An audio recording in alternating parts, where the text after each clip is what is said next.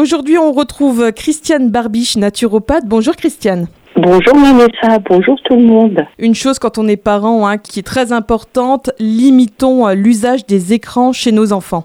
Oui, et on a une petite pensée pour nos petits qui, en ce jour de rentrée scolaire, ont repris ce matin le chemin des écoliers. Alors la plus grande vigilance est de mise en ce qui concerne l'usage des écrans chez l'enfant. Notre environnement est de plus en plus pollué par les ondes électromagnétiques, le Wi-Fi, la 5G qu'on nous impose, le Linky, les tableaux connectés dans les écoles, sans compter le temps de loisir où nos chères têtes blondes sont de plus en plus penchées sur les écrans. Alors pour leur santé et leur qualité de vie, limitons leur temps passé sur ces écrans. Alors justement, tu parles de leur santé, mais quel risque euh, pour la santé? Les écrans, les téléphones portables, la barrière hémato-méningée de l'enfant est beaucoup plus fine que celle de l'adulte. Les ondes électromagnétiques y pénètrent donc bien plus facilement, induisant des troubles de l'attention, de la mémorisation, l'augmentation des cancers du cerveau et il est à craindre que la jeune génération voit une augmentation et une précocité des troubles cognitifs tels Alzheimer, jusque-là réservés aux personnes âgées. Oui, on parle souvent aussi de la lumière bleue. Est-ce que tu peux nous dire un petit peu quelques mots sur ça? La lumière bleue des écrans, quant à elle, peut s'avérer néfaste pour la vue fatigue oculaire, vision floue, yeux secs et irrités, maux de tête, allant jusqu'à des troubles plus sérieux lors d'expositions prolongées fréquentes, pouvant engendrer des lésions de la rétine, une augmentation et précocité de la DMLA et de la cataracte.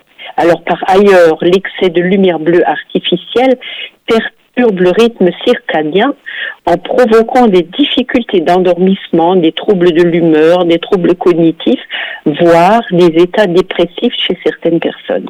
Est-ce qu'il y aurait encore euh, d'autres problèmes qui découlent de l'utilisation euh, trop importante des écrans? Comme la désocialisation, le manque d'attrait pour l'exercice physique qui entraîne obésité et maladies métaboliques dès le plus jeune âge.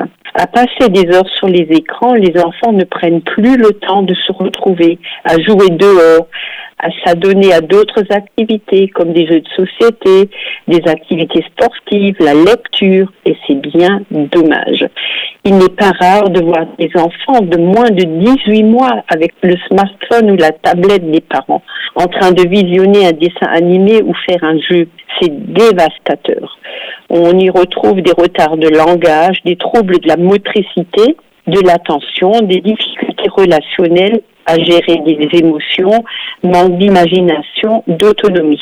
Lorsqu'ils ont les yeux rivés sur les écrans, les petits n'apprennent pas en échangeant et en observant leurs proches, ne découvrent pas le monde qui les entoure, ne jouent pas, ne se dépensent pas physiquement. Alors il ne s'agit bien entendu pas de condamner les écrans qui par ailleurs peuvent être de bons outils pédagogiques pour développer la curiosité et les connaissances, mais simplement d'en limiter l'usage.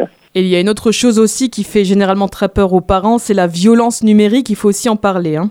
Tout à fait, comme le harcèlement, même des sites pornographiques où il suffit de cocher qu'on a plus de 18 ans. Alors il faut savoir, euh, d'après certaines études, qu'à 12 ans, un enfant sur trois y aurait déjà été exposé de manière délibérée ou accidentelle. Et c'est bien dommage. Est-ce que tu peux nous donner quelques règles à instaurer euh, pour que ce soit moins néfaste pour la santé de nos enfants?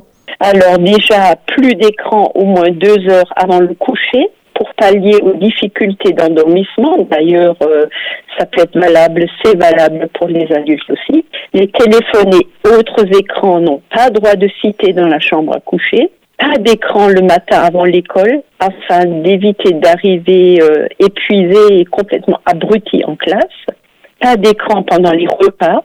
Et ça aussi, ça reste valable pour les parents.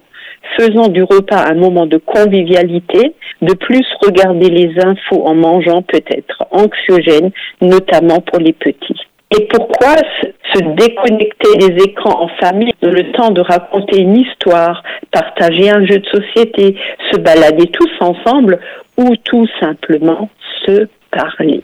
De revenir à l'essentiel, hein, finalement, euh, Christiane. Tout à fait. Merci beaucoup, Christiane, pour euh, cette chronique. Encore bonne rentrée, évidemment, à tous les enfants. Et pour vous accompagner dans votre démarche de santé, Christiane Barbiche, naturopathe certifiée, vous reçoit sur rendez-vous au 06 36 00 92 81. Merci, Christiane. À la semaine prochaine. À la semaine prochaine. Et pensez à déconnecter.